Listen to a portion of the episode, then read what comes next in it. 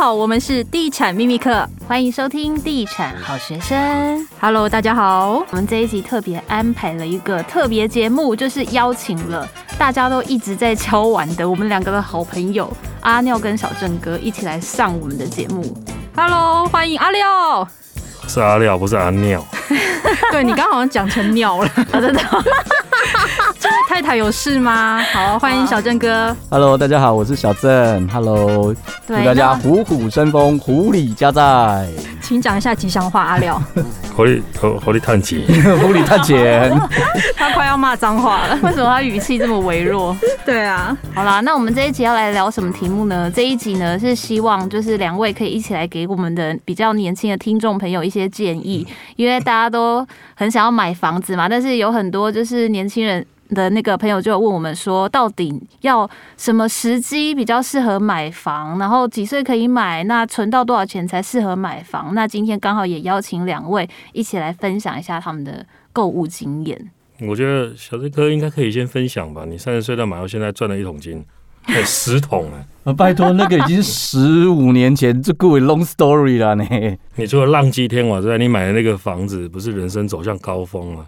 也没有，我这是低谷好吗？但是没想到低谷会变成高峰啦。就是说，你整个那时候想，那时候应该在 SARS 之后没多久，我那时候就是超低点进场，所以那时候的房市谷底。你没有想到说，这为了这这中间十五年，台湾房市、台北房市可以喷的这么夸张，那时候一点都没想到。但是你买了之后，你就会知道说，我靠，一年一年过，你就知道那个资产的威力在哪里。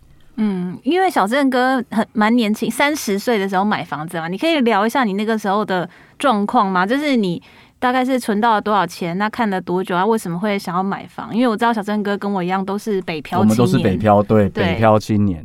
你吃过房东的苦头，然后那些房东就没有一个是那种阿姨可以让你不努力的。所以，所以那个时候房东阿姨给了你什么痛苦的过往吗？没有，他。你有租房经验都知道啊，就台北市租房的环境很差，然后房东一定会各种方法让你加价，或者是或者是让你把你赶出去。比如说啊，他他觉得，诶、他有他可以跟他想要涨价，好像是租更贵，然后你又不太答应，在那边跟他拖拖刷刷的，他就说我房子我女儿或是我儿子要从国外回来啊，拜托我们这个房子要收回来，各种理由。然后呢，冬天的时候呢。他就跟你说啊，你会不会用暖气机？然后你会煮火锅，然后你朋友来的时候，他就跟你说，你至少在电梯口被他脏到，你那个朋友来，我马上给你在这个月给你多算多少钱，你会真的会受不了。在台北租房，尤其是一就是一个人在在这个陌生的城市，你就是我大概每一年大概就换一个房东吧，所以真的受不了，真是直接自己买房比较爽。哦，所以是因为 Kimoji。那那个时候你你有稳定的工作吗？薪水大概多少？那存到多少钱去买房子的？那个时候啊，那个时候在呃，那个时候是在大城报工作。哦，哦，已经很久时代的眼泪，时代的眼泪，应该很多听众不知道，会不会不知道大晨报？对，大晨报工作，对，那时候就是有体育报，有有影剧报嘛，专业就是一一点影剧报。那那个时候的薪资大概是五万多块钱左右，嗯，那时候应该算不错哎，对啊，哎，但是就是底薪大概就是三万多啊，你可能有些摄影啊，乱七八糟的写稿费，大概加起来五万多，然后三十岁你也工作个差不多。五六年左右了，就离当兵出来，所以那时候大概有一百出头的存款了。那那时候台北还算便宜，我那时候中山北路，我在中山北路，中山北路那时候一平大概四十万左右。哇塞，好梦幻哦！我我现在想搭时光机器回去，把整层买下来这样子，整层也要买下来的时光机器。对，那时候中山北路这么精华的地段才四十万呢。那那个时候东区多少一平多少钱？东区大概那时候如还没有东区来说，宏盛地堡就是那个仁爱地堡那边，那个时候的开价大概是最初从七十开始玩，然后玩到后来九十，然后后来就一路上去了。嗯，而且那一年我买的那一年非常好玩，就是我买那个案子之后，周边中山呃中山北路的那个巷弄里面沿线推案子，他一推，结果把他已经卖到一半了，把所有全部户数都退订，他宁愿赔钱退订。然后到了隔年的呃，大概过完年前后推出来卖，就从四十几万直接跳七字头。哇，这么快哦！这也太跳空了吧？这就是房地产资产的威力啊！你要不要说你是内线交易？我们不是内线交易，内线交易有其他趴。其实基本上我们在跑房地产或者在做房地产相关行业，多多少少都有一些就是消息啦。哈。哎，所以多听地产好学生，消息也会不小心听到。哦，有那个有的时候我们有一些受访者可能不小心会讲到一些。有资讯，如果对讯息比较敏锐的，应该就会抓到一些方向。最近在买是廖董啊，廖董要分享一下最近在买的心情。哎、欸，阿廖是几岁买房子的？阿廖好像是一直到最近才才啊。廖董一直都有在买房子，好不好？不要胡说八道。没有啦，我的状况，因为我也是典型的北漂族，所以我在买房子的状况是，呃，我比较跟。小镇哥不同，我不是自己买来住，我是以长期持有出租作为一个做法，所以我的看法应该跟他不太一样。因为我是台中人，所以我买房子，我基本上我预计我大概在退休前都不会回台中，所以我买房子就是先放在那个台中，然后我买在水南经贸园区的旁边。那我是二零一九年就买了，只是我买的时间比较早，我大概就是看了十分钟我就买。那我是去采访的过程中，我知道那个案子是它的行情比周边的还要低，地点也不错。那我再去看我这个格局，我可以接受，所以我十分钟就决定买。那因为我不是要自己住，所以我是放到十年、二十年后，我到时候就是收租，一边收租，然后一边呃累积一些财富。那我当然也是身上应该有个一百出头万，我就买，因为那个时候那个房子也买不到一千万，就大概三十平含车位，大概九百多万，所以很快我就买。所以这个自己收脚就是你要去看你的需求，你要怎么买，赶快决定，而不是呃，因为我觉得很多人在买房子都想要把房子要要自己住，要会增值，然后又要便宜，然后又要以后很很好卖。我觉得它在很多的因素里面，你只能挑呃，比如说五项，你挑两三项有中就赶快买。所以阿廖，你现在是选择你自己先租房子，对，然后另外一间就是作为出租，呃，是这样子吧？我应该的做法是说我租房子。因为我已经习惯台北，但是我知道我在台北市我是买不起的，嗯，所以我迟早我觉得我自己的要求是我有一天一定会回台中。那台中的房价相较台北便宜很多嘛，那我就先买，然后我收租的租金的余额拿来补贴我台北市的租金。那这样有一个好处是，你既有资产，然后你又能补贴自己的房租。那你到时候不管你是结婚啦，或是你在做人生下一个阶段的布局，你心里面会有一个底，你并不是什么都没有。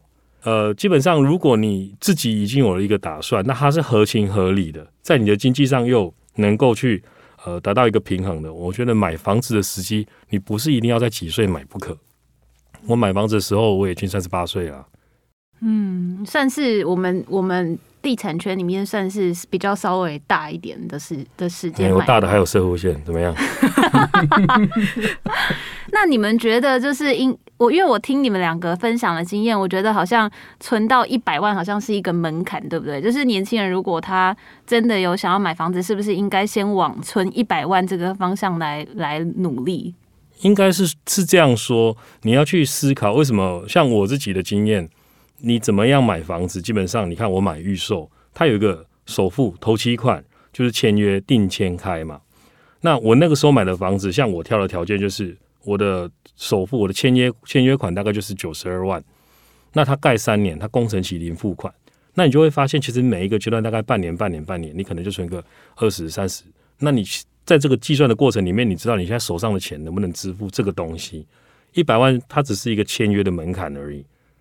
所以我觉得这是一个数字，反过来后面要去精算。那你如果叫我买新城屋，我是就买不起的，因为新城屋没有这个时间点让你慢慢填。没有错。所以一百万，就每个城市要几百万其实不一样。你在台北一百万，我也在耗高一米呀。但你在中南部或者是其他县市，一百万其实就是一个呃你可以努力的目标了。那而且你不一定叫自己存钱，因为现在说实在，哪个城市到处都在房价都在飞，都在飙。你真的要好好的思考你，你你从哪个管道可以凑出这一百万，你就赶快进场。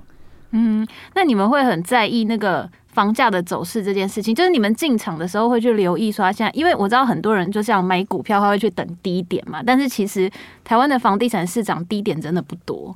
房地产没有低点这件事情，因为在我跑房地产的这几年的从业时间里面，房地产偶尔有低点，可是那个低点又反相较相较来说，它又是信心最低的时候。对，很多人那那个时候叫你买，你不会买。所以反过来讲，既然这么长的时间，房地产它没有所谓真正的低点让你去挑，那等到你要出手的时候，你反而应该去找更保值抗跌的区段。你也不一定要买在市中心，而是可能郊区，然后它生活机能比较好的区段，你买得起。你不要买在那个什么从化区、荒山野岭那种地方，你可能就会面临到呃房价修正的时候，很多同业或从化区很多的案子跟你。第一趴就是就是修从化区，就是修蛋白，一定是这样子，一定是。所以呃，房地产它没有所谓的低点，我觉得大家不要一直去迷信这个东西。你要等到房市修正了，那它在修正会有更更低的地方。像这一波好了，我们讲这一波，这一波房地产上涨，我们连我们自己都没有想到会这么快。对，因为我原本是在二零二一，我就想说跨过二零二零跨二一，我说应该修正个两成，很多咯。没有，才过一个月，人家说是四成，没有想到这么快，你知道吗？然后再在二零二一，大概在七八月，哎，物价就一直都跟上来了。对，你根本不知道低点是什么时候，前一波其实也不是低点呐、啊，对吧？那我们就莫名其妙买了房子，然后就跟着上去了。那小郑哥现在又赚到了。十个股本，你看看他买用一百万就赚了十个股本，他很后悔隔壁没有买起来。我今年要把隔壁给看旧掉。恭喜哇，恭喜！已经跟隔壁邻居预约了，把它打通。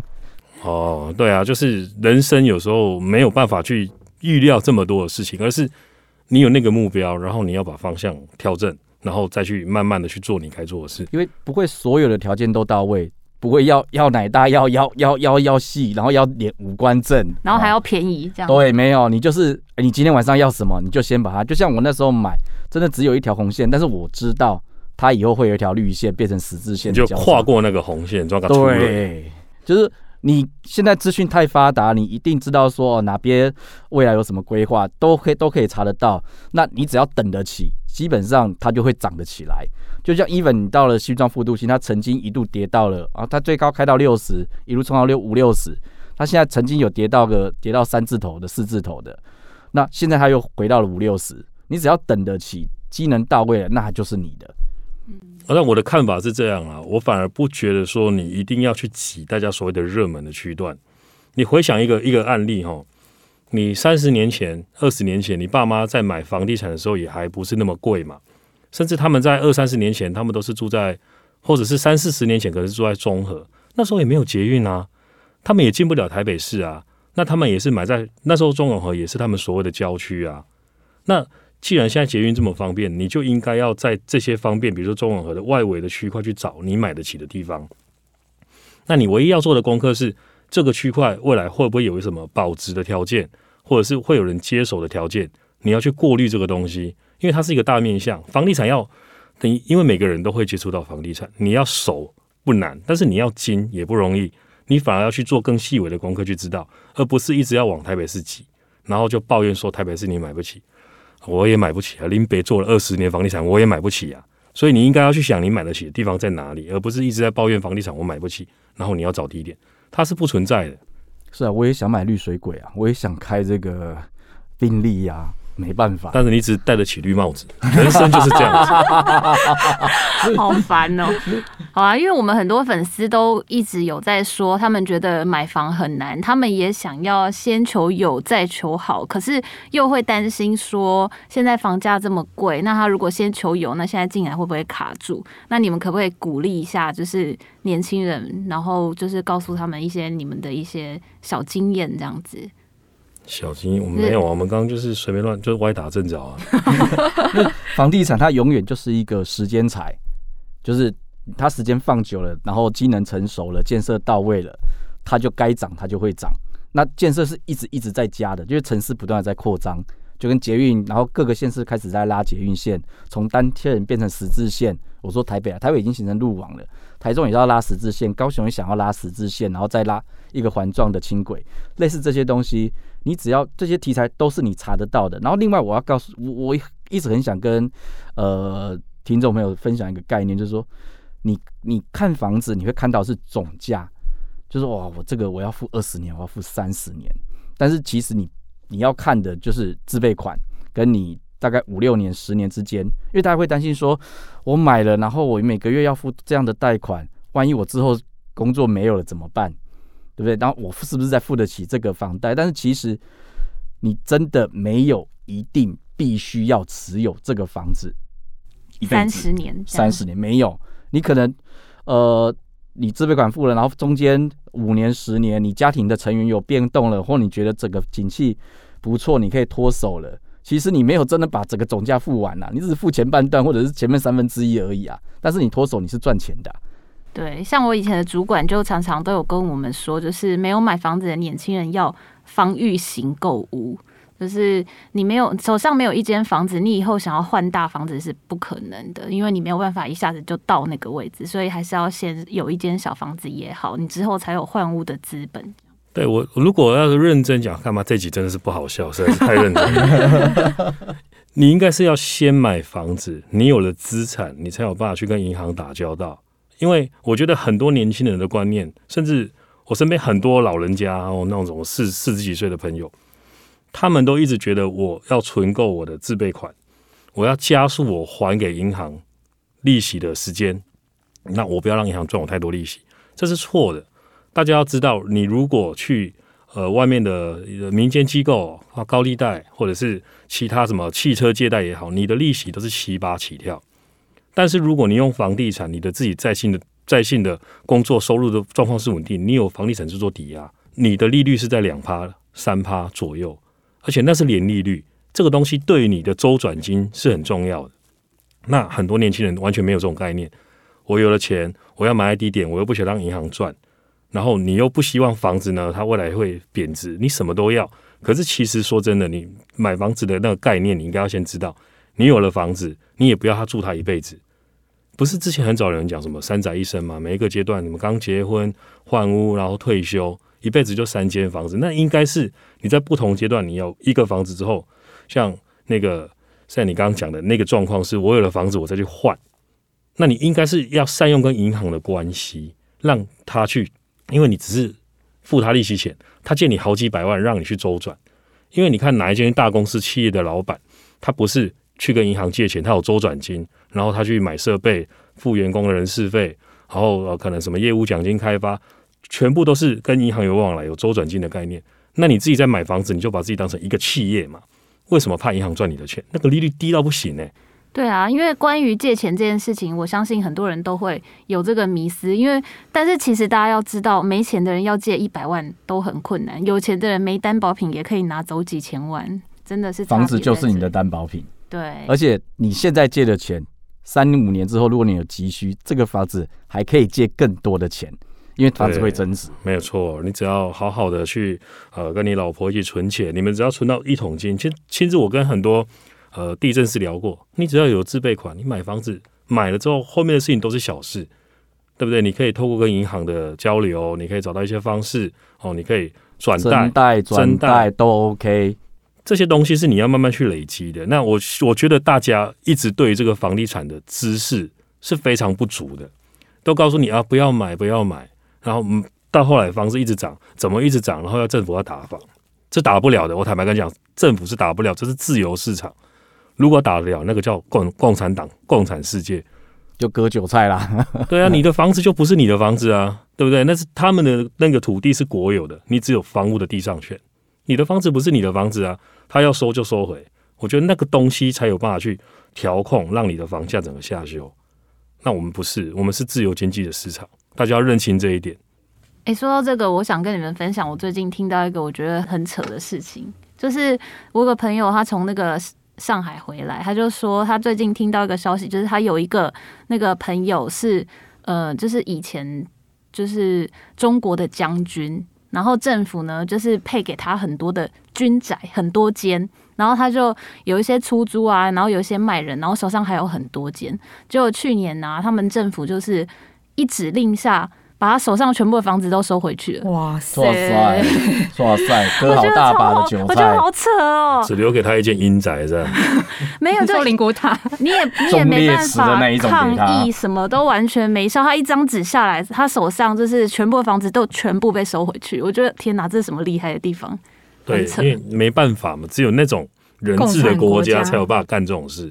那大家一直期待呃房价下修，自由经济，因为全世界不是只有台湾在涨，土耳其涨也莫名其妙。你看南韩打房打的要死，照涨，全世界涨最多就是南韩、欸，你越打它越涨。哎，南韩什么招十八招、二十五招、七十四招都出来了，什么七十四招还是打不下去哎、欸。我觉得大家要认清这个状况啊。好啦，希望大家都就是在那个虎年可以找到很适合自己的好房子，然后可以就是捡到一个很便宜、漂亮的好价钱。先娶到一个好老婆。你这 其实娶到好老婆，然后他妈妈会逼你买房子，然后你的房子就是他妈逼的。丈母娘要先顾好，你与丈母娘的距离。好，那这一集也非常谢谢阿廖跟小郑。下一集我们要来聊，因为最近市场真的很热，所以网络上其实充斥了很多像是零元买房或是集资买房，甚至有什么高投报的一些实际案例，骗局都有。对，那我们下一集就来聊这个主题。那我们下一集再见喽，拜拜，拜拜。拜拜。